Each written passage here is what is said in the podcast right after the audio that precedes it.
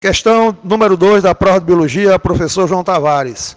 Essa questão, ela na verdade, ela fez um mix, né? onde a banca abordou na mesma questão temas envolvendo evolução, genética e ecologia.